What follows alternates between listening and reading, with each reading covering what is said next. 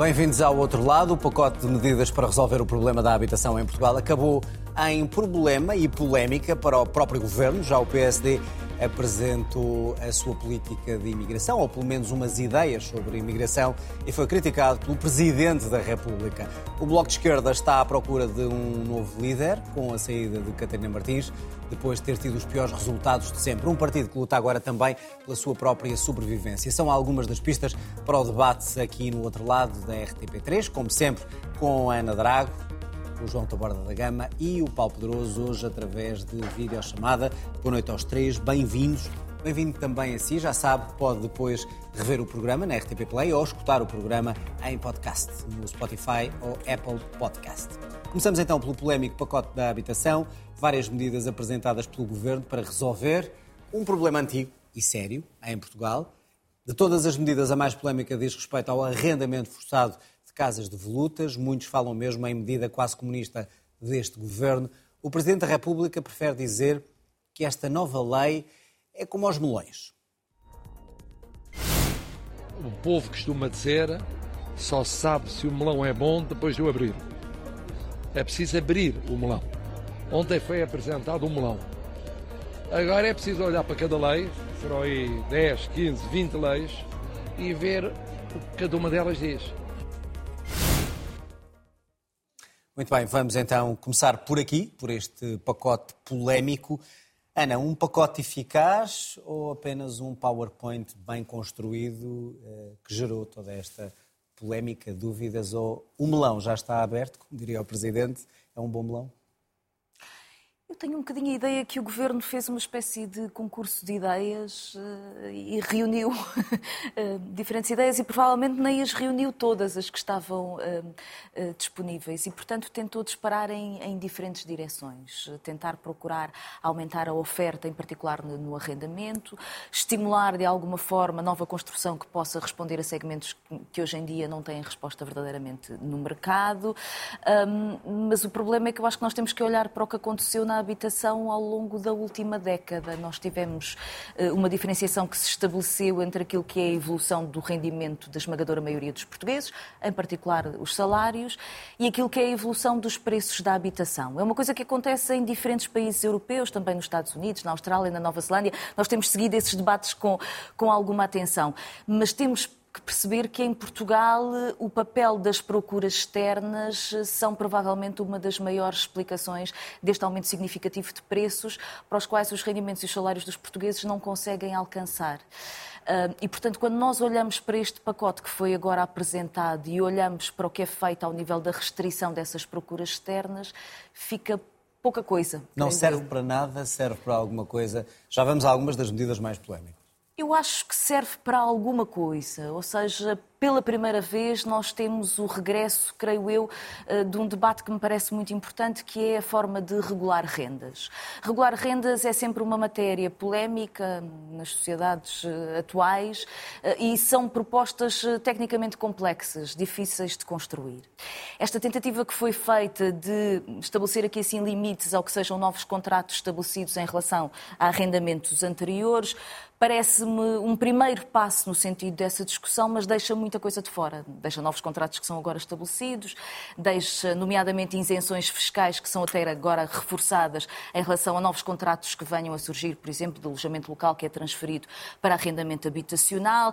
São estabelecidos um conjunto de isenções e de benefícios que no passado foram experimentados em 2019 com o Programa de Arrendamento Acessível e que não deram grande resultado, ou seja, o programa começou em 2019 e até agora tinham sido conseguidos 900 contratos, que é um uma gota d'água em relação àquilo que é necessário e, portanto, percebe-se que nós temos aqui um problema de rentabilidades e eu acho que nós devemos ser hum, relativamente claros nesta discussão.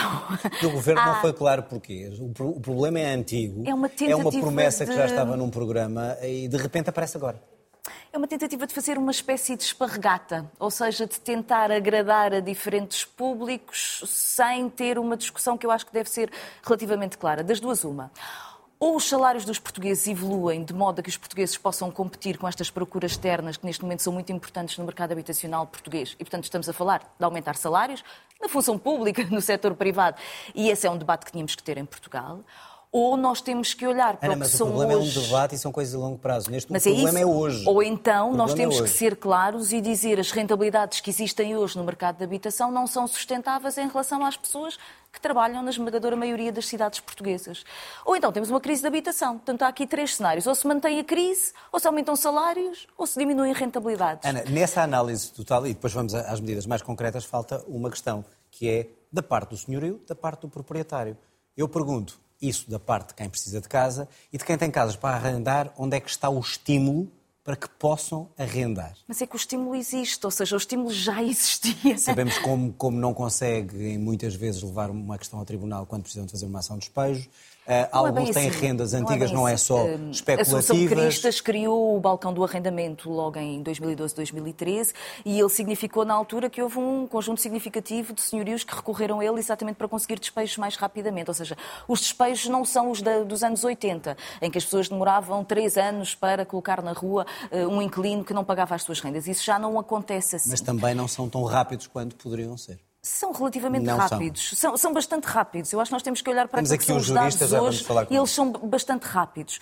O problema é que nós temos que perceber que de facto, as pessoas que hoje trabalham nas, nas, na esmagadora maioria das cidades não conseguem pagar as rendas que paga, sei lá, um nómada digital, uh, um residente não habitual. É agora colocado um fim uh, nos vistos gold, mas no que toca vamos, às medidas senão do alojamento local, uh, na verdade, temos que pensar, por exemplo, Muito Lisboa bem. tem 19 mil casas, eh, 19 mil fogos em, em alojamento local, em, em registros que existem. Portanto, há aqui um volume significativo de habitação que foi desviado do fim de arrendamento habitacional para novas uh, atividades económicas.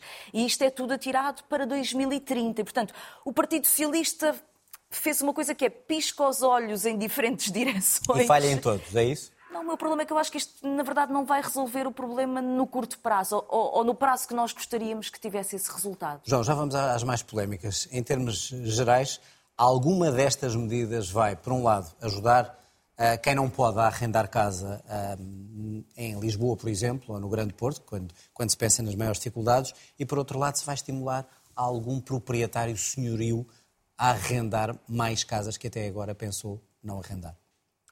Acho que este pacote de medidas, que foi apresentado em dois, num pacotinho e depois um pacote, eh, não me parece eh, que vá agradar a ninguém. Consegue até a proeza de irritar a esquerda mais ativista da habitação, irritar claramente a direita mais conservadora em termos de propriedade.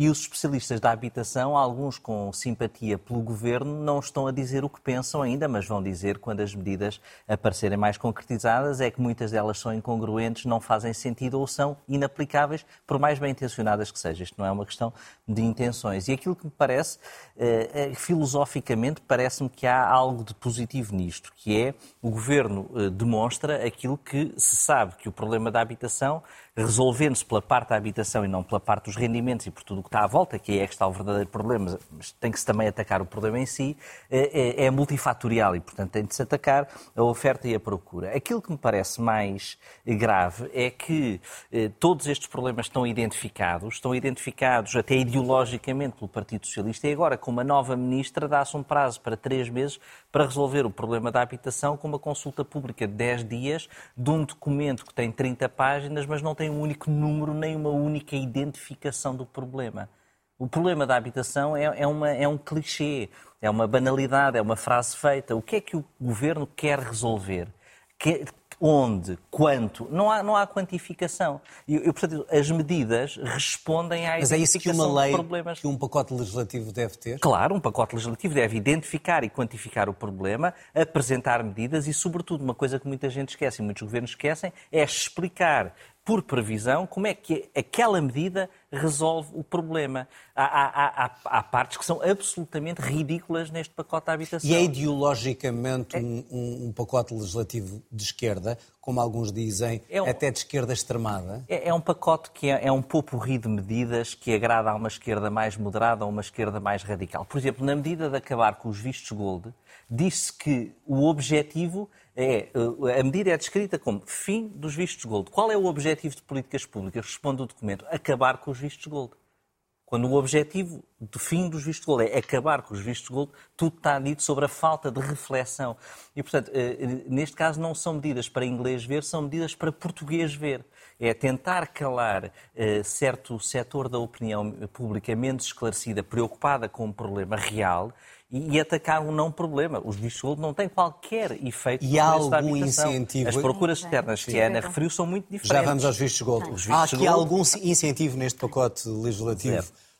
para que proprietários arrendam mais? E já agora introduz aqui a questão legal que a Ana diz que é mais rápido agora resolver um assunto. Eu, eu, não sei, eu, não, eu não sei estudos. Há uma sensação que eu tenho, macro, é que a mudança sucessiva de regimes de arrendamento eh, aterroriza os proprietários, que já de si têm uma índole conservadora e com isto ficam mais assustados. Em tese, parece-me que há medidas que incentivam o arrendamento, arrendamentos mais longos, terem benefícios fiscais mais baixos, em tese, não há razão nenhuma para não incentivarem o arrendamento, ou, seja, ou para não incentivarem arrendamentos mais longos. Parece-me que isso é aquilo que confere mais estabilidade ao mercado. E, portanto, isso parece-me que essas medidas eh, parecem positivas. Agora, aumentar a oferta de imóveis através de arrendamento forçado vai pôr em pânico quaisquer. Eh, eh Já vamos à questão vamos. do arrendamento eh, forçado. Paulo Pedroso, uh, pergunto uh, a, mesma, a mesma questão, ou seja, uh, olhando para esta lei, o que é que ela tem de positivo, o que é que ela tem de negativo e porque é que ela, de repente, não agrada a quase ninguém? Quer isto dizer que vai no caminho certo ou está no caminho completamente errado? Eu penso que este pacote começou por se colocar à avaliação da opinião pública de um modo errado face às suas ambições hoje, quando, julgo que foi mesmo hoje, quando uh, foi aberta a discussão pública, foi escrito finalmente que este é um conjunto de medidas complementares às respostas estruturais. E enquanto medidas complementares, uh, eu já consigo ver a sua racionalidade, porque me parece que são medidas muito centradas em tornar mais uh, vivível o ano de 2023 para as pessoas através de mecanismos como o limite à atualização das rendas, um, havia um buraco no limite à atuação das rendas que foi definido no Orçamento de Estado, porque os contratos que acabavam sendo livres de serem renovados podiam dar origem a rendas muito mais altas do que o limite que foi imposto, e na prática, provavelmente, a medida de aplicação imediata mais importante deste, deste pacote é que as, uh, os contratos que acabam, mesmo que com novos inquilinos, estão sujeitos ao mesmo plafond uh, que estão uh, os aumentos rendimentos. Portanto, há uma tentativa de baixar as rendas. Tentativa, há... quer isso dizer que resolve ou apenas uma aproximação? Não, quer dizer que se a lei, depois não a lei consegue cumprida, resolver. Quer dizer que se a lei for cumprida, nenhuma casa que esteja no mercado, que estivesse no mercado a 31 de dezembro de 2022, pode ter, ainda que com um novo contrato e um novo inquilino, um aumento superior ao limite que foi definido para, os, para a continuação dos arrendamentos, corrigido pelos aumentos que podia ter havido nos últimos anos eh, e não houve. Por outro lado, há uma intenção de apoiar as famílias com problemas em 2023, nomeadamente aquelas que ficam com uma taxa de esforço maior, que está definida nos 35%, quer com a bonificação, eh, com as medidas no que diz respeito ao, eh, aos empréstimos, quer no que diz respeito aos subsídios de renda. E, portanto, também aqui me parece que há um potencial de efeito imediato com a aprovação da lei. Do portanto, é uma lei modo, positiva? Para mim, sim. Eu, então, porquê, é que, que, porque é que de repente é criticada por quer Porque quem precisa de casa, não, quem quer quem precisa de casa e quem quer arrendar as casas que tem. Não, do meu ponto de vista, uh, há aqui um excesso de medidas e há uma incapacidade de nos dizer qual é a racionalidade do programa.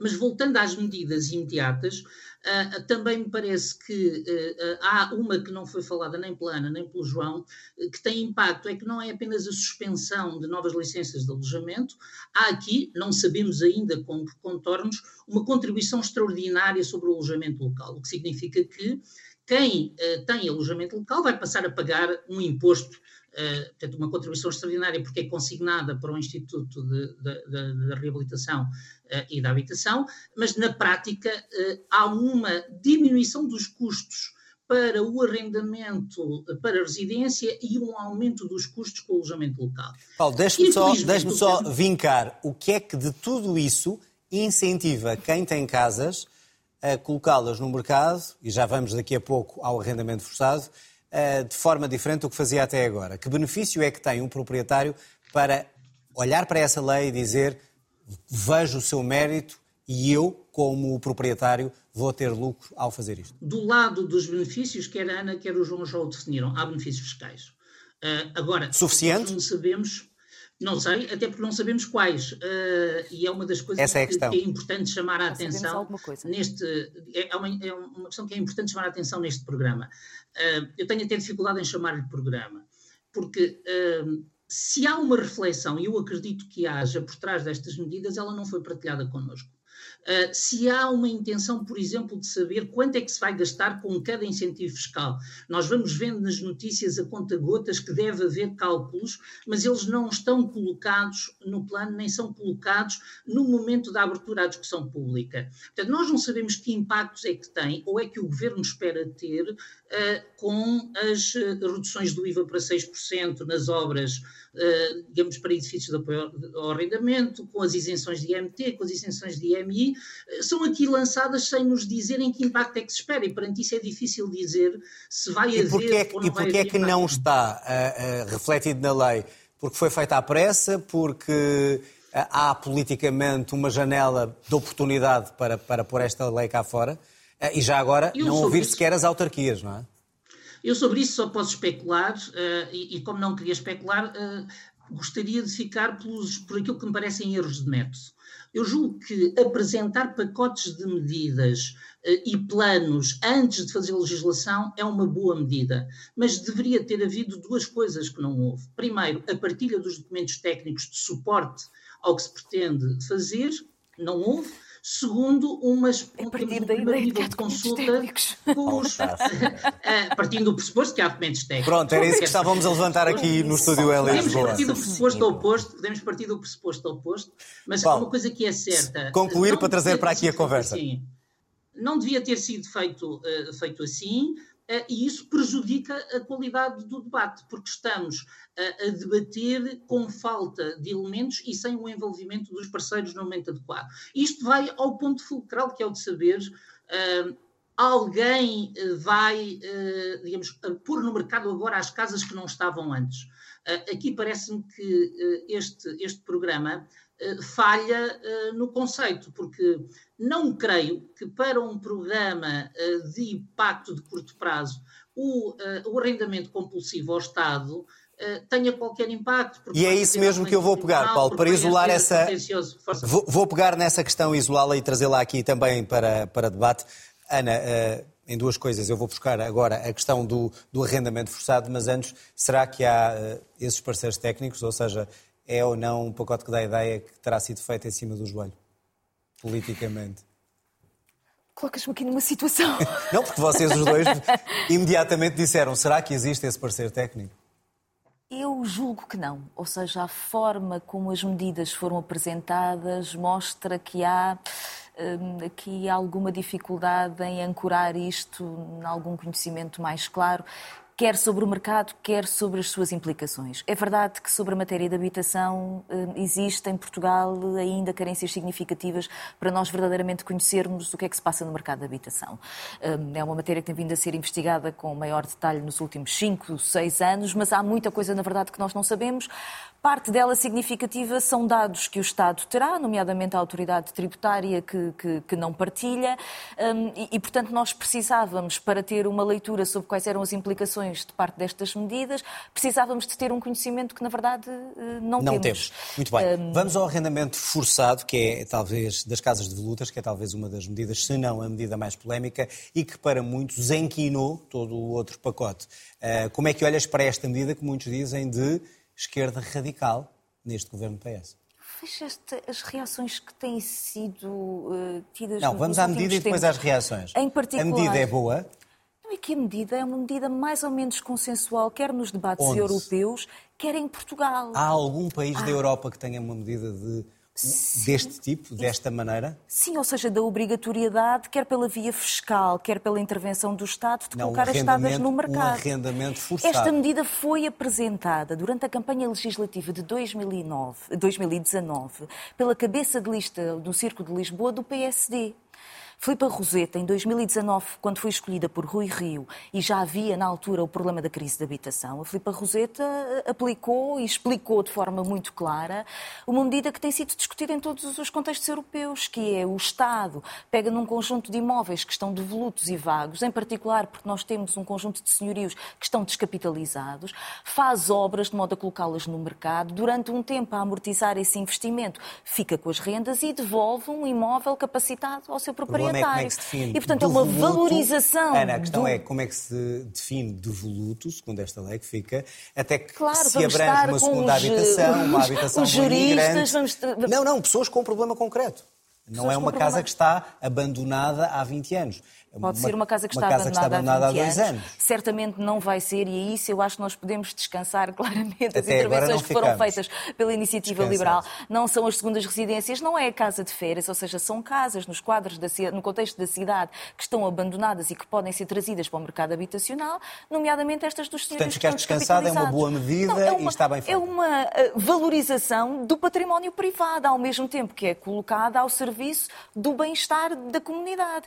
E, portanto, é uma medida que eu acho que é mais ou menos consensual. Eu acho que Consensual ela não é, é, mesmo a mais polémica, é, é mais polémica de pelo todas. PSD. João, Oh, oh, oh, João, deixa-me só terminar. O, o- o Pedro Santana Lopes foi uma das coisas que fez, eh, na altura em que era Presidente da Câmara Municipal de Lisboa, fez um conjunto de, de cartazes que estavam nas ruas da cidade sobre as obras coercivas. É uma matéria que tem sido aplicada pelas câmaras ao longo de muitos anos. Agora era suposto dar um passo maior e trazê-las para o arrendamento. João, é, é uma medida consensual, é uma medida bem feita?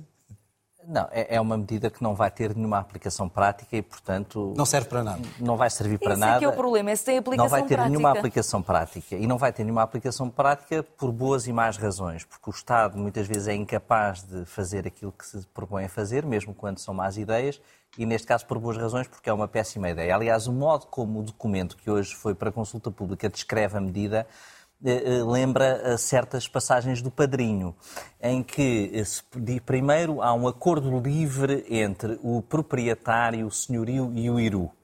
E livremente eles negociam condições de mercado. E depois no parágrafo seguinte diz: se o proprietário não aceitar, então eh, há um arrendamento forçado. Portanto, é muito interessante ver essa passagem nessa discussão lá com os técnicos do Iru e, um- e uma senhoria de uma casa em Lisboa. Eh, Qual é que é aquele momento em que não chegam a acordo e, e se passa eh, para o, o arrendamento forçado? Isso eh, é tenebroso. O que pode ser essa conversa, a assimetria de informação, o poder. Parece aquela parte do padrinho em que eles fazem uma oferta que o outro não pode recusar para assinar um contrato. E, portanto, isso parece-me, além do mais, é, é- é socialismo expropriatório disfarçado de liberdade negocial. Então que se diga, vamos ficar com as casas e, e nem é vamos valorizá-las, é vamos pô-las ao serviço da comunidade. Mas fingir que há uma negociação. Que negociação é essa? Quando o Estado tem o poder de atirar. Que negociação é que essa? exagero. São A dois- única coisa são- que eu acho é que são- o Estado não são tem capacidade 40 de fazer nada. Ou seja, uma frase o e Estado outra. Nem sequer as frase da- residências universitárias Pronto. com património público conseguiu fazer nos últimos E 4 ou depois 5 o anos. Estado não- nem sequer é consegue, que é o Estado e os municípios nem sequer conseguem arrendar o seu património. património. O seu património. Vamos começar pelo fazer, não é? Isso é Portanto, verdade. era bom que o Estado e que os municípios arrendassem o seu património e o pusessem à disposição. Depois, há uma segunda medida, e essa parece-me positiva, mas por várias razões não tem uma aderência muito forte, que são medidas em que o Estado contratualiza rendas dentro de parâmetros definidos e que depois subarrenda, subsidiando a diferença. Lisboa tentou fazer isso, foi lento, já há mil fogos nessa, pelo menos nos últimos dados que li, nessa situação. Isso parece uma ideia eh, mais equilibrada. Mas este arrendamento, Equilibrada de casa- este arrendamento forçado de casas eh, devolutas poderá ou não também esbarrar com uma questão de eh, inconstitucionalidade, eventualmente, Naturalmente, ilegalidade, porque há aqui o direito à propriedade. não é? Isso já foi esclarecido não pelos foi- o fim do, do, do o fim do alojamento, a proibição do alojamento local é claramente inconstitucional, não é preciso ser um jurista muito, muito brilhante. Essa medida vai esbarrar com questões de inconstitucionalidade, eh, apesar da função social da propriedade ser algo que é, que é decidido, mas na sua execução tenho a certeza que vai barrar, esbarrar com, com questões de inconstitucionalidade. Aliás, o alojamento local é das poucas coisas que em Portugal já teve um estudo sério sobre habitação feita aqui por uma antiga colega de painel, a Susana Peralta, e aqui, que não pode ser acusada de ser uma ultraliberal defensora do grande investimento imobiliário. E o estudo eh, muito sério que foi feito provou que havia algum efeito do alojamento local nos preços da habitação, tinha de haver, como é óbvio, mas que esse efeito é ultra circunscrito a certas zonas da cidade e a certas tipologias. Portanto, estamos a falar ali eh, de T1s e T2 eh, na, na, na, na, freguesia da Sé, junto à sede, à sede de Lisboa. Não estamos a falar do resto do país. E estamos a falar de aumentos de rendas ligados ao arrendamento local é? na ordem dos 10%. Portanto, dizer que o alojamento local é culpado um pela crise da habitação, 10 ou 12, sim, é verdade, é mais de 10%. Mas, mas não é isso que é o problema, não é isso que é o problema da habitação em Lisboa. E, portanto, acabar com o alojamento local, dizer que não pode haver novas licenças, criar uma contribuição extraordinária para o alojamento local, além disso, é, é de alguma, eu diria que é de alguma uh, miopia em relação ao país, porque vão dizer às pessoas do Algarve que têm que migrar as suas casas de alojamento local durante todo o ano para arrendamento normal. E, e é aí que pesa mais a ideia, é que a ideia na Praia Verde. É, é, a ideia, é, é pensar é ideia de ideologia, Mas é a ideia de ideologia de esquerda mais acentuada nesta é, é uma É uma esquerda que pensa nas boas casas da Sé que gostava de ter como todos nós. Já escrevi uma vez um texto no jornal, eu também gostava de ter uma Só casa tem uma frustração, é isso? É, são, às vezes é preciso ver para, lá, ver para lá do nosso mundo. E essas medidas do alojamento local mostram. A medida de acabar com os vistos gold, para resolver o problema da habitação é um insulto aos portugueses. É um insulto aos portugueses. Porque é dizer-lhes assim: nós não vamos dar mais vistos golos para casa de um milhão de euros e, portanto, tu podes ter casas mais baratas.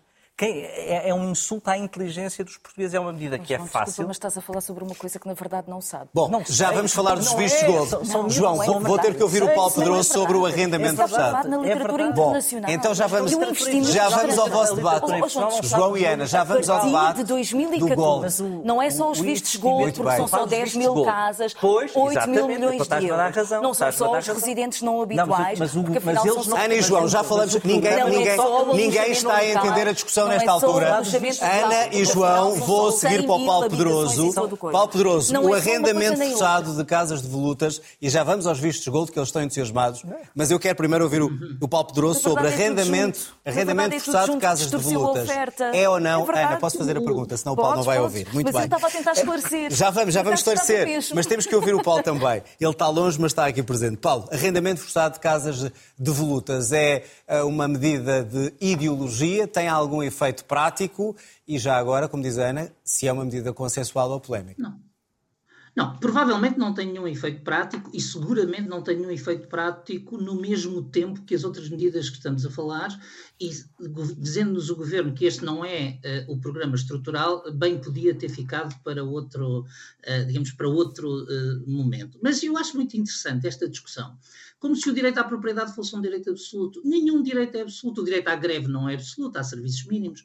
Os direitos têm que ser arbitrados e, portanto, evidentemente que se o direito à propriedade eh, nos levar a uma situação em que todos são, alguma pessoa é proprietária de todas as casas do país e todos os outros uh, ficam sem casa, não é difícil de perceber que esse direito tem que ser regulado e tem que ser limitado. Mas isso é o absurdo, Paulo. Estou... Isso é o absurdo, claro, não, temos é que olhar para a realidade. Este absurdo, mas eu estou a dizer este absurdo para explicar uh, porque é que não podemos olhar para isto como se dizendo sempre que se mexe neste direito é inconstitucional. Era a mesma coisa que dizer que sempre que se impõem serviços uh, mínimos uh, se está a violar o direito à greve. Não está. Está-se a arbitrar direitos que podem ser, colidir num determinado momento. Porque o direito à habitação também é um direito constitucional.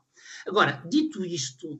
A medida em concreto, falta, o arrendamento forçado a medida em concreto, nós voltamos a não saber, porque, como disse o João, e eu estou de acordo com ele, eh, quando se diz que deve haver um acordo entre as partes, mas se não houver, o Estado intervém, eh, digamos, não me parece ser, eh, digamos, o, o bom caminho. E depois, o Governo não tem aqui uma reflexão. O Governo de algum modo, pôs em alvoroço todos os pequenos proprietários e tinha que ter consciência que, ao fazer isto, estava a criar um problema sobre o seu próprio pacote. Porque Portugal é um país em que há muitos pequenos proprietários, mas a maioria das casas de volutas provavelmente não pertencem aos pequenos proprietários. E, por exemplo, custa-me perceber que neste pacote não haja nenhuma medida, por exemplo, sobre os fundos imobiliários. Os fundos imobiliários são donos de muitas das casas de volutas eh, e eh, não se vê aqui eh, nada de específico. Medida para intervir, eh, para intervir sobre eles. Eh, para mim seria muito mais eh, eficaz e muito mais interessante nesta fase do que abrir esta discussão que facilmente se torna numa querela, sem prejuízo, de que esta arbitragem de direitos é feita em várias cidades da Europa. E até que ponto é que esta medida que... pode inquinar a intenção geral deste pacote legislativo? Já inquinou, eh, já inquinou, porque criou uma das piores coisas que nós podemos fazer a um programa é criar uma bandeira que o estigmatize e que permita quem não o quer discutir fazer de conta que não vê as medidas que lá estão. Eh, e, infelizmente, eh, esta, esta medida do arrendamento compulsivo, que se cair não, não, prejudica, não prejudica ninguém, não prejudica o programa, acabou por se tornar no estigma, no estigma do próprio, do próprio programa. A mim parece-me é que o governo não pode desistir de, de, responder a esta pergunta e de nos pôr a refletir sobre responder a esta pergunta. Portugal não tem, globalmente, menos casas por habitante que outros países que não têm um problema de habitação. Portanto, o nosso problema está no modo como regulamos o mercado, na nossa ineficiência na regulação do mercado, não está sequer na falta absoluta de casas. E, portanto, quem eh, eh esconder este problema também não ajuda a resolver eh, a questão da habitação em Portugal. Bom, vamos então uh, para a questão dos vistos gold que estava a animar aqui a, a mesa aqui no estúdio em Lisboa. Uh, Ana, o fim dos vistos gold, ponto 1, um, é bom, pergunto eu. Sim. E uh, se ajuda a resolver o problema ou se é demagógico a forma como se apresenta uma coisa em relação à outra. Não, o problema é que nós tivemos a multiplicação de um conjunto de instrumentos que atraíram investimento externo e que de alguma forma desvirtuaram a forma da oferta. Há, há um autor internacional que eu gosto muito da expressão que ele utiliza, porque ele pega na crise de 2008, que começou com o subprime nos Estados Unidos, e olha para a crise habitacional que existe hoje em diferentes democracias ocidentais. Ele diz que há uma passagem do modelo de produção e até de financiamento do subprime para o prime, ou seja, nós passamos de dar crédito às famílias que tinham poucos rendimentos e que se endividaram muito para comprar habitação para um modelo, e nós assistimos a isso na cidade de Lisboa, em Oeiras, em Cascais, no Porto, no Algarve, para modelos de produção habitacional que são modelos de luxo e, portanto, que estão direcionados para tipos de procura em que toda a construção, o emprego que existe na construção, o investimento, o financiamento, o acesso aos terrenos, os promotores, estão direcionados para um tipo de procura que não é aquele que existe das classes médias. Porque eu acho que o Isso governo... ajudou ou não a economia portuguesa? Obviamente, foi um momento em que, na crise da, da economia Portanto, portuguesa... Foi útil. Não, não, eu acho não que foi? distorceu a economia nacional, ou seja, distorceu para um modelo em que nós, a certa altura, não conseguimos fazer mais nada senão vender casas a estrangeiros. E é verdade que, no momento mais duro da crise, a utilização do património imobiliário e do estoque habitacional para fins turísticos permitiu criar um conjunto de empresas e criar emprego. E eu acho que nós devemos olhar para isso tal como aconteceu em 2014, 2015, 2016. Mas agora é o momento de começar a corrigir isso. O governo começa com um pacote de investimento na habitação que depois foi financiado pelo PRR, que é o primeiro direito, que tem a ver com as carências habitacionais mais graves. Mas tem um problema nas classes médias, ou seja, o problema político do governo, e por isso é que eu acho que faz este, esta espécie de pacote que vai a tudo e, na verdade, não, não vai, vai, a nada, nada é que há um conflito dentro das classes médias. Há um conjunto de classes médias que estão a ter rentabilidades que nunca imaginaram com o seu património habitacional, que foi adquirido nos anos 80 e nos anos 90 com juros bonificados ou herdado. E, ou herdado. E há novas classes médias que percebem que nunca vão conseguir reproduzir aquilo que foi o modelo dos seus pais. Não vão ter habitação mais. Vão tirar uma parte significativa dos seus salários para rendimento aos senhorios. E, portanto, há uma guerra aqui dentro. E o governo vai. Eh, o que me irrita. O que, o que, me irrita neste pacote é tentar dizer que este, que este conflito, que este conflito não existe. Nós temos até uma situação que eu acho que é uma situação que nós devemos discutir com, com alguma seriedade, que é o conjunto de benefícios fiscais que está a ser dado aos senhorios cria um problema de injustiça em relação aos rendimentos do trabalho. Deixa-me dar só um exemplo. Imagina... Rapidamente, Ana, que temos que passar para os o, o João. O João herdava um prédio com seis apartamentos, eh, T2, no centro de Lisboa, que ele alugava a um preço modesto de 700 euros cada apartamento. Tinha, por ano, 50 mil euros pagava, se esses contratos tivessem 5 anos, 15% de IRS sobre estes 50 mil euros. 15% é o que paga alguém que ganha rendimentos até 7.500 euros de rendimentos de salário. Ou seja, nós estamos a criar uma disparidade entre os rendimentos que vêm do arrendamento e os rendimentos que vêm do trabalho, que eu acho que cria uma injustiça geracional e que perdura, porque muita desta propriedade vai ser herdada. Dentro de 20 anos, os filhos dos ricos vão ter estes rendimentos e os filhos dos João, pobres não vão ter tanto. Há aqui dos um problema. Há aqui um problema. Fim dos vistos gold. Foi uma medida positiva acabar com eles, sim ou não? E há pouco, como referias, a forma como está a ser utilizado para vender esta lei.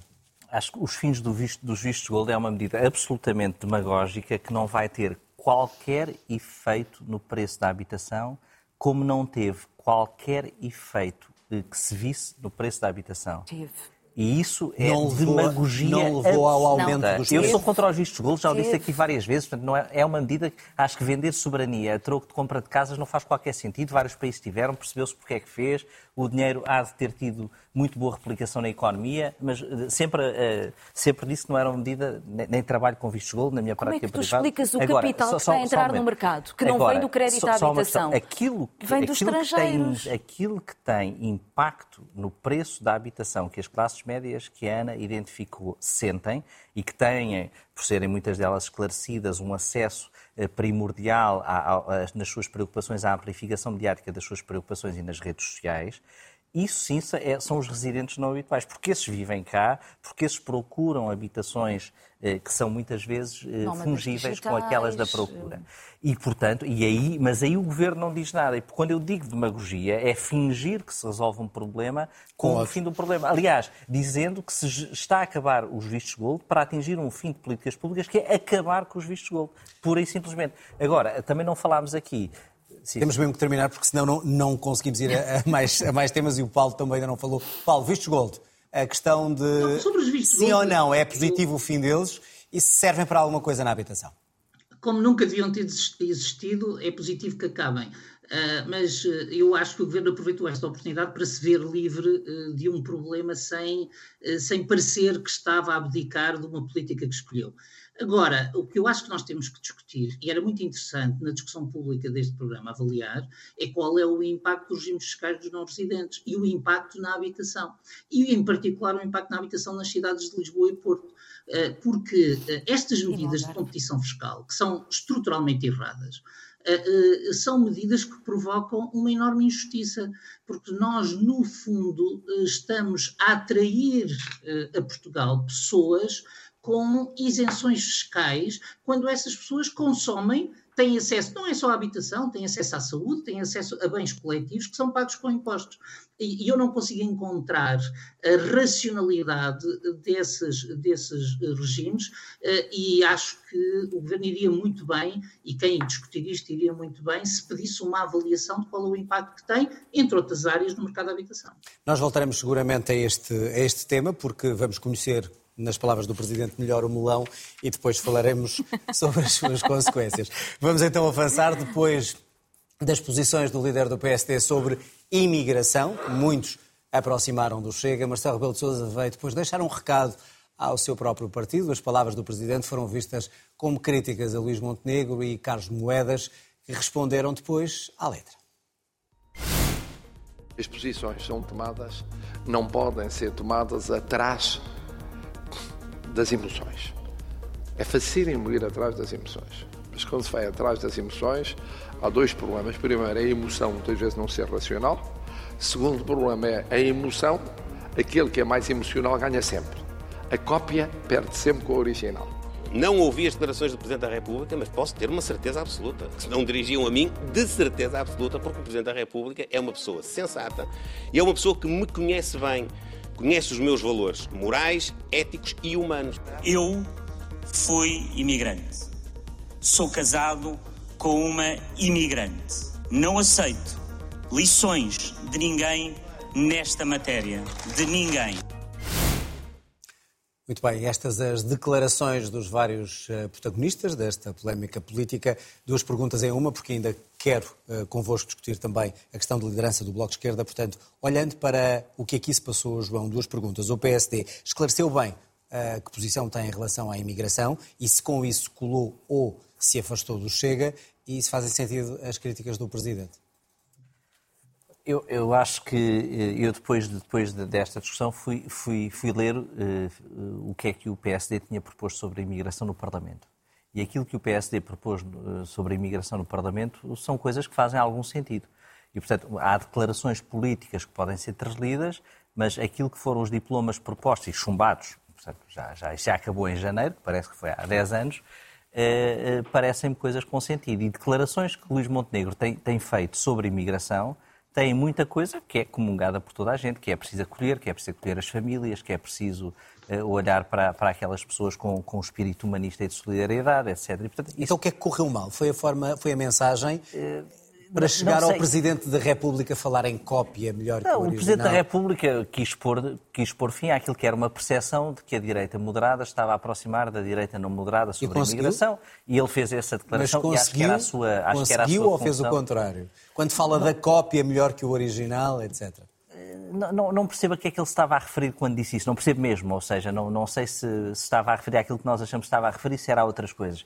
Agora, aquilo que me, aquilo que me parece é que eh, há sobre a imigração um debate que deve ser feito ao centro, que deve ser feito ao centro, um debate e, umas, e soluções, não é só o debate pelo debate, que deve ser feito ao centro e que deve ser feito de uma forma moderada. E isso parece-me que se deve discutir sem tabus várias coisas, eh, várias coisas, a imigração dos locais de origem, qual é que é o processo por cotas, de por eh, Parece, eu, eu sou contra cotas em, em tudo, portanto, parece-me que cotas na imigração eh, também não faz sentido e, portanto, não, não, é, uma, não é uma posição que me pareça eh, defensável. Agora, aquilo que me parece é que tem de haver uma, tem de haver uma estrutura eh, administrativa para lidar, administrativa burocrática do Estado forte para lidar com a imigração, todos os estudos sobre a imigração demonstram uma coisa, depois as soluções divergem, mas demonstram uma coisa, que o afluxo de imigrantes a um país sem condições de integração rápidas, sem uma atuação rápida de imigração, seja eh, em termos de, de, legalidade burocrática, stricto senso de papéis e documentação, seja depois de integração social, é o maior preditor de uma reação adversa da população dessa população imigrante chega. E, portanto, é aí que nos temos que focar. Na reforma do CEF ou na criação de uma agência para a imigração, como propôs o PST no Parlamento, que possa lidar com esses com esses imigrantes, não é fazer, ainda bem que se fez, mas não é solução sistemática, agora vir eh, conceder eh, autorizações de residência eh, para pessoas que já cá estão, que não estavam à espera disso, que não se sabe. Ou seja, tudo isto me parece reações, essas sim também também emocionais. E, portanto, é preciso ter um debate sobre que estrutura é que queremos ter de acolhimento, integrados com os nossos parceiros europeus, mas de acolhimento para que possa haver o acolhimento mais rápido e melhor possível às pessoas que cá chegam. Tudo que para mim vá para além disso é um debate político que não me parece eh, profícuo e esse debate deve ser, deve ser feito ao centro e não deve ser feito nas margens das posições políticas. Paulo Pedroso, esse debate, e estamos a falar de imigração, eh, pode ser feito ao centro depois do que ouvimos do líder do PSD e já agora pergunto se também aí se pode ler uma aproximação ao Chega ou não e as críticas do Presidente. Poder de síntese para podermos ir a um terceiro tema. Eu penso que o, PSD teve duas. Os dirigentes do PSD tiveram duas intervenções infelizes, eh, mas ainda estão a tempo de voltar àquilo, estou de acordo com o João, àquilo que parecia ser a orientação política do PSD. Portugal uh, tem que se preparar para o facto de que é um país que precisa de mais e não de menos imigrantes. Portugal tem que se preparar para ser capaz de gerir essa procura, de a acolher no país e mais do que acolhê-la cá dentro, de começar por acolhê-la lá fora. Eh, esta ideia dos vistos para procura de trabalho parece-me extremamente interessante, parece correta. Portugal devia ter mais acordos bilaterais de imigração, incluindo imigração sazonal e não eh, qualificada. Portanto, portanto o que o eh, PSD está a propor faz sentido? O que o PSD está a propor é diferente do que o PSD está a dizer. Uh, e essa é a questão que tem que ser trabalhada. Porque quando o PSD vem com o discurso das cotas, uh, coloca uh, indiscutivelmente no cenário da tentativa de apanhar a areia com a mão, de restringir o movimento migratório. Não é isso que vai, que vai acontecer em Portugal. Pelo contrário, o que nós temos é que, sabendo que há uma pressão em Portugal para receber mais imigrantes. E há uma pressão dos países de origem para que as pessoas imigrem, organizarmos essa migração a partir da origem. Infelizmente, o PSD, o que disse, sugeria exatamente o contrário. E isso aproxima do Chega? E isso aproxima o, o que o PSD disse. Não, eu penso que o, o Presidente falou metaforicamente, bem, mas metaforicamente, e quando uh, disse que o PS estava a fazer um discurso emocional, a que alguns poderiam chamar populista, estava basicamente a dizer estas palavras são populistas, sejam as propostas do PSD de facto aquilo que forem. Agora, resta saber se o PSD vai, uh, uh, vai arrepiar caminho e vai entrar naquilo que o João chamava a solução ao centro, para este efeito é uma solução que também não vale a pena estar a diabolizar a esquerda, é uma solução partilhada com os setores à esquerda do país, ainda hoje uh, Paulo Raimundo fez uma intervenção muito correta sobre o problema de imigração, portanto penso que não é o PCP nem o Bloco de Esquerda que radicalizam neste contexto. Muito bem. Ana, é a mesma pergunta, ou seja, a posição do PSD se está próxima do Chega ou não e se houve aqui um puxão de orelhas do Presidente nesse sentido acho que nós não devemos ignorar que isto. Eh, que houve aqui uma história, não é? Quer houve aqui assim uma narrativa que foi construída a partir de vários acontecimentos. O discurso sobre a imigração do líder do PSD surge a partir de uma tragédia de uma casa que era habitada por um conjunto de imigrantes. E subitamente, em torno dessa tragédia, ou seja, de um conjunto de trabalhadores migrantes que viviam numa casa no centro de Lisboa porque não tinham condições de viver eh, de forma eh, mais cómoda e mais digna, o presidente do PSD resolveu dizer que nós deveríamos olhar para as comunidades que fossem compatíveis connosco e, portanto, olhar para a questão da imigração como se as vítimas fossem, em certo sentido, responsáveis pela, pela situação em que estavam. E, e, e eu acho que é neste contexto que o Presidente diz aquilo que diz. E fez bem? Eu acho que fez muito bem porque nós não devemos distorcer quais são aqui as responsabilidades dos diferentes intervenientes, nomeadamente da Câmara Municipal de Lisboa. Quer dizer, a Câmara Municipal de Lisboa não pode dizer que há um problema sobre a imigração, porque na verdade existe é um problema sobre a habitação na cidade de Lisboa. Portugal não tem, Lisboa não tem um problema de conflito com as comunidades migrantes. E, portanto, eu acho que é sobre isto que nós devemos estar a conversar. É, há capacidade ou não, e já tivemos aqui na altura um debate Exatamente. sobre isto, das instituições públicas terem um processo de acolhimento, de valorização e de defesa do valor dos, dos, dos, direitos destes imigrantes quando eles estão a trabalhar em Portugal. Essa é que eu acho que é a questão central. Bom, vamos rapidamente para o último tema. Catarina Martins está de saída da liderança do Bloco de Esquerda depois dos piores resultados de sempre do partido. Diz que sai porque quer, não que tenha sido empurrada. Mariana Mortágua é a candidata que se segue. Uh, Paulo Pedroso, agora começo por si. Esta saída é necessária e inevitável para a sobrevivência do Bloco? É uma das formas possíveis de reagir à grande derrota. É, parece-me que o Bloco até agora não deu sinais, nem Catarina Martins, até na entrevista que teve com o João Adelino Faria, eh, deu eh, sinais de ter interiorizado o que é que lhe aconteceu do ponto de vista eleitoral. E quando um partido se sente derrotado e não interioriza a, a razão dessa derrota, vira-se para o protagonista. É um pouco como os clubes de futebol que se viram para os treinadores. Agora, se o, Bloco de Esquerda se limitar a mudar de rosto e não mudar de agenda, nada vai mudar no declínio do Bloco de Esquerda. E Mariana Mortágua, tinha... Mariana Mortágua poderá mudar de agenda ou mudar ainda para algo mais radical no Bloco? à partida, tudo aponta para que uh, questões de estilo pessoal à parte, Mariana Mortágua é a continuação de uh, Catarina Martins. É a segunda geração de bloquistas que não pertence ao núcleo fundador, é uma geração mais jovem que o núcleo fundador, que não vem dos partidos que fundaram o Bloco de Esquerda, mas que esteve em grande parte destes 10 anos no núcleo duro da direção, sem que se lhe conheça nenhuma posição uh, substancialmente diferente. Eu, eu, gostava só de deixar aqui uma nota. Rapidamente, Paulo. Quando o Bloco de Esquerda mudou de líder uh, de Francisco Louçã para, na altura, a coliderança de João Semedo eh, e Catarina Martins. Na sequência de uma derrota eleitoral, isso correspondeu a uma mudança de posicionamento do partido, uma mudança de agenda e que foi protagonizada por novas pessoas. Creio que, de tudo aquilo que sabemos até agora, o que se está a passar no Bloco não tem qualquer paralelo com essa mudança e, portanto, será uma solução de continuidade que não mudará nada.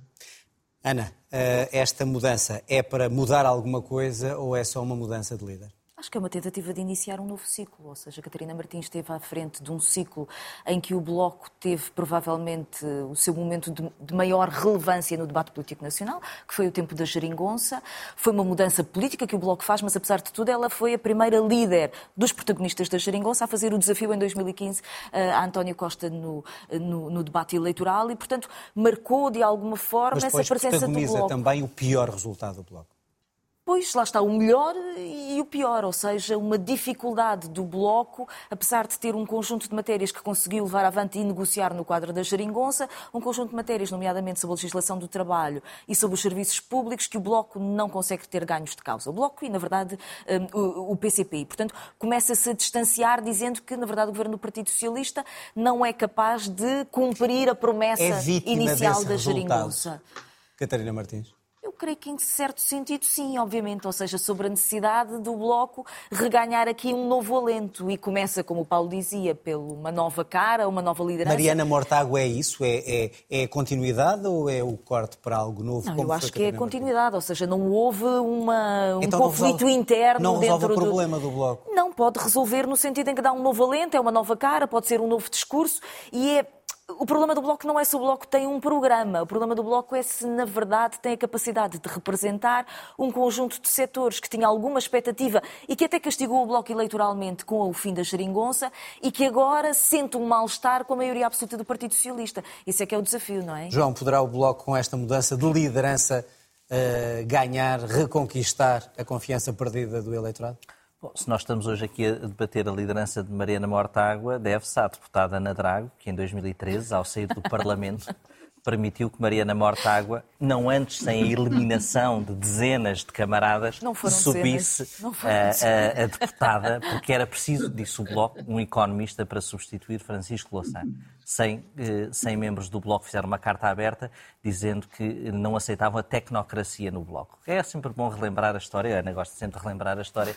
É uma história que tem 10 anos. Ela fez parte da história. Fez parte destes, por isso é que estamos hoje aqui, por isso é que eu referi. Uhum. É, quanto a isso, eu não sei. Eu acho que os portugueses gostam de partidos com ideias ferozes e líderes fofinhos e partidos com ideias fofinhas e líderes ferozes a junção de um partido que tem ideias ferozes, que se fossem aplicadas destruiriam o Portugal que existe. Todas, se fossem aplicadas todas.